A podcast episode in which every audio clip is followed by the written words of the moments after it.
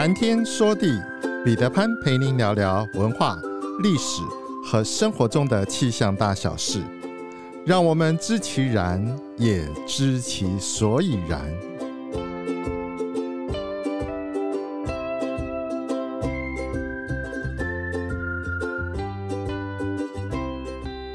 谈天说地，潘大刚空中与您相会。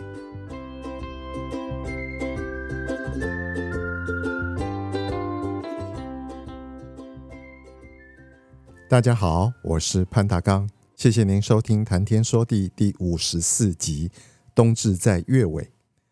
制作《谈天说地》已经来到了第五十四集，如果没有特殊的原因，《谈天说地》固定的会在每一个星期二上午上架。本周四会是今年的第二十二个节气——冬至。冬至到了，春天应该就不远了。前些日子，朋友圈里面在传一个讯息，大标题是“今年冬天会很冷，请注意保暖”。接下来就用一个农民的谚语来说，简讯接着是这样写的：“古有明训”，这是一个多么严肃的影子！明明就是一个农谚，哪有什么多了不起的明示明训？简讯是这样说：“古有明训，冬至在月头。”吾辈不用愁，冬至在月中，霜雪两头空；冬至在月尾，卖牛来买被。今年冬至，国历十二月二十二日，农历十一月二十九日，冬至在月尾，寒冷到二月。这是简讯的内容。不过，这种农业呢，其实还有很多的说法，例如说是。冬至在月尾，寒冷正二月；冬至在月尾，寒冷在正月；冬至在月尾，干寒冻死鬼。对于北半球而言，冬季本来就是日照短、温度低、雨水少的季节。当然，台湾北部以及台湾东北部地区，是因为在季风的影响之下，和台湾地形的作用。一波一波的东北季风增强，总是会带来阴雨绵绵的天气。有人问我，冬至不就是冬天到了的意思吗？实际上，冬至的“至”绝对不是指冬天到了的意思。冬天的开始是指立冬开始算起，而冬至的“至”标志着是即将进入寒冷的时节。节气上面，冬至之后。紧接着就是另外两个节气，小寒与大寒。在过去民间有夏至三更入伏，冬至逢壬属九的说法。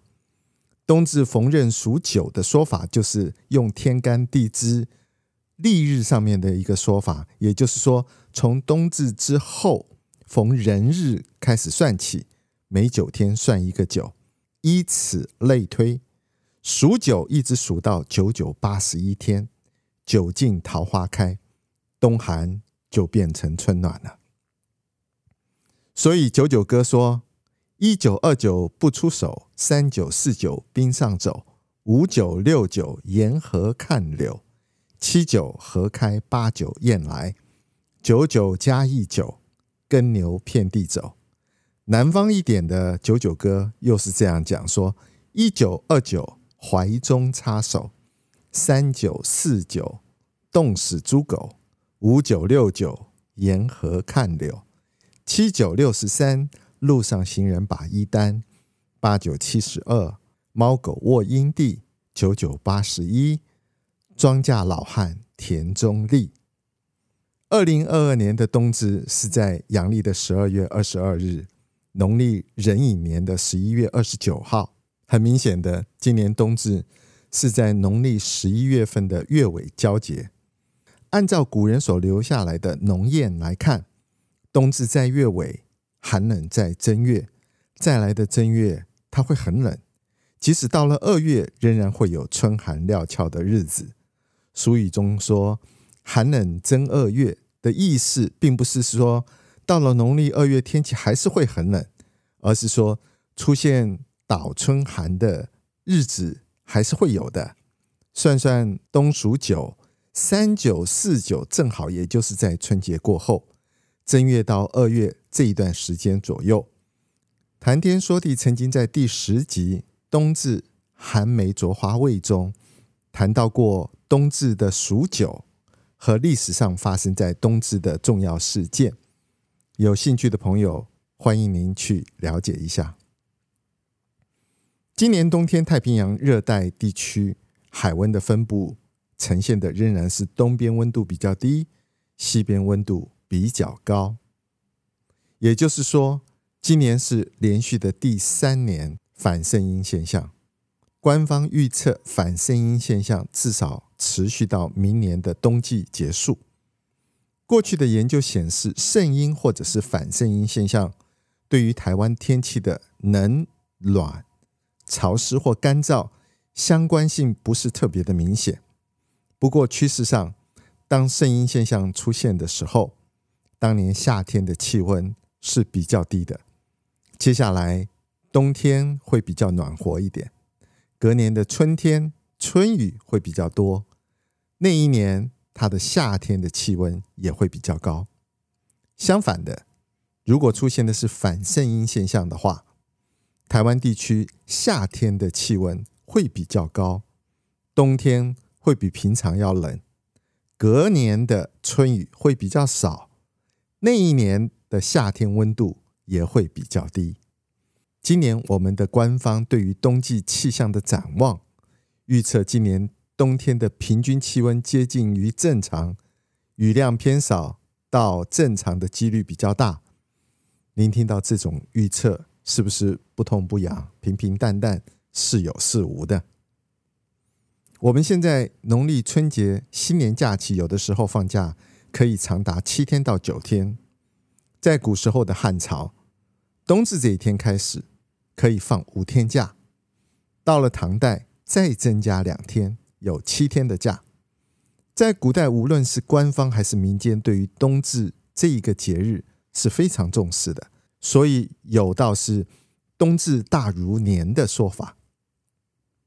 冬至过节原始于汉代，盛于唐宋，一直沿袭到现在。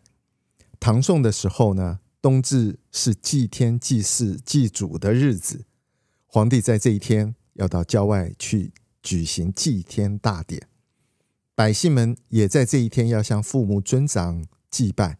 古代人对于冬至重视可见一斑，人们认为冬至是阴阳两气的自然转化，是上天赐予的福气。汉朝把冬至当成为冬节，官府要举行祝贺的仪式，称为贺冬，例行的放假。《后汉书》就有这样的记载：冬至前后，君子安身静体，百官绝事，不听政。则集成而后省事，所以这一天朝廷上上下下都要放假休息，军队待命，边塞闭关，商旅停业，亲朋各以美食相赠，相互拜访，欢乐的度过一个安身静体的节日。北方有冬至饺子，夏至面的说法，为什么冬至这一天要吃饺子呢？饺子的原名叫娇耳，娇妻的娇，耳朵的耳。相传是我国医圣张仲景所发明的，距今已经有一千八百多年的历史。在东汉的末年，名医张仲景看到很多穷苦的老百姓饥寒受冻，耳朵都给冻烂了，于是他发明了祛寒娇耳汤。张仲景他是南阳两东人。他写过《伤寒杂病论》及医家之大成，被历代的医者奉为经典。张仲景有句名言说：“进则救世，退则救民。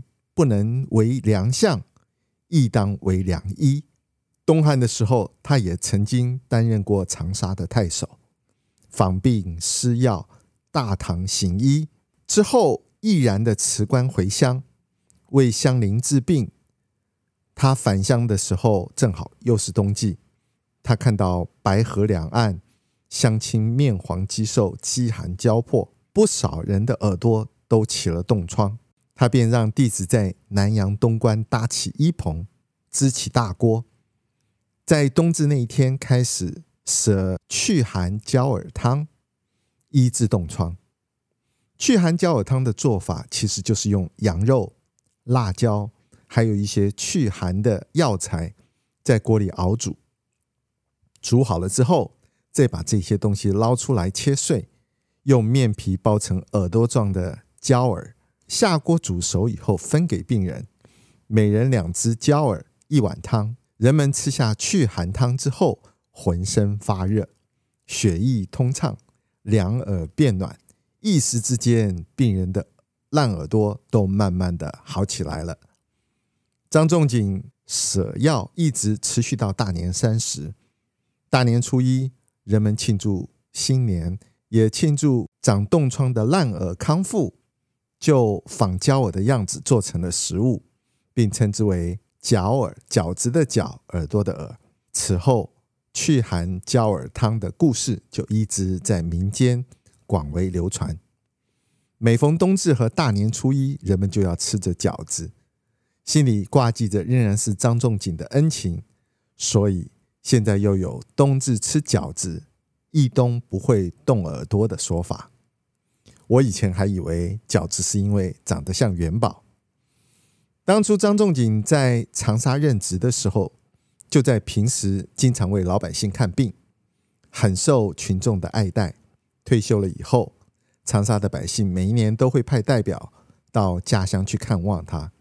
俗话说：“医生难治自己的病。”张仲景自己本身也是人，不是神。有一天，张仲景自己也病了，他自己也知道自己生命的尽头就要到了。长沙来看望他的人说：“长沙有一个风水地很好，想让张仲景百年之后在那里安身。”可是南阳人可不愿意了，双方就吵了起来。张仲景就说。我吃过长沙的水，不忘长沙父老的情；我生于南阳地，不忘家乡养育之恩。我死了以后，你们就抬着我的棺材，从南阳往长沙走。灵神在什么地方断掉了，我就埋葬在那里好了吧。在那一年的冬天，张仲景驾鹤西归了。寿终正寝的那一天，又正好是冬至。当送葬的队伍。走到了当年张仲景为大家舍祛寒焦耳汤的地方的时候，棺木的绳索突然断掉了，大家就按照张仲景的嘱托，就地打木下棺填坟。两地的百姓你一挑我一担，川流不息，还在坟前为他修了一座庙，那就是现在的医圣祠。张仲景是在冬至这一天去世的。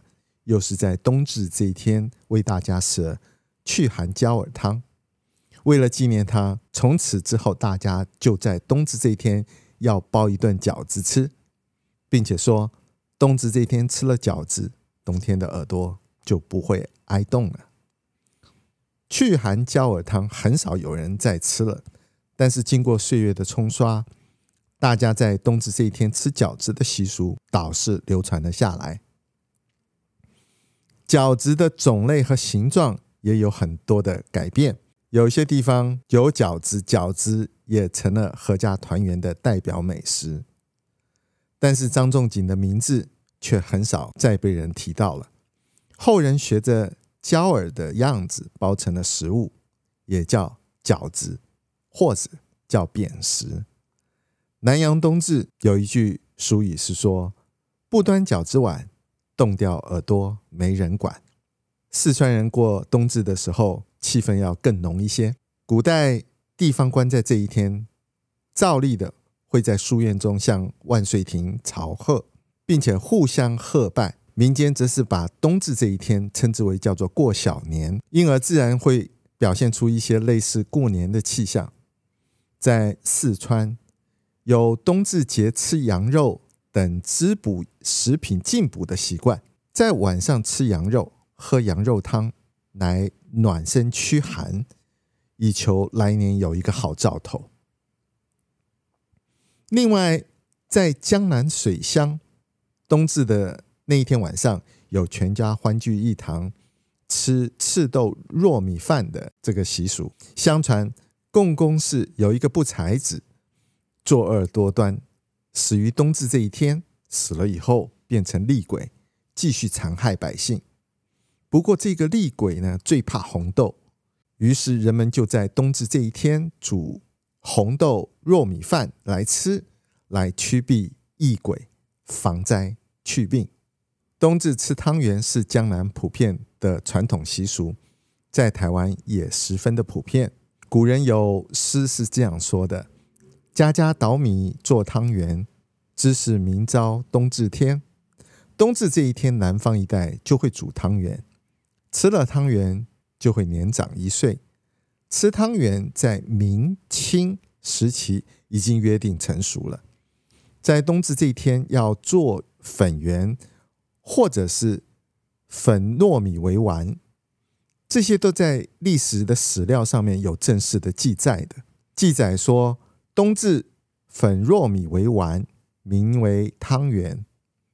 做好汤圆以后，要祀神祭祖，而后阖家围吃汤圆，叫做天岁。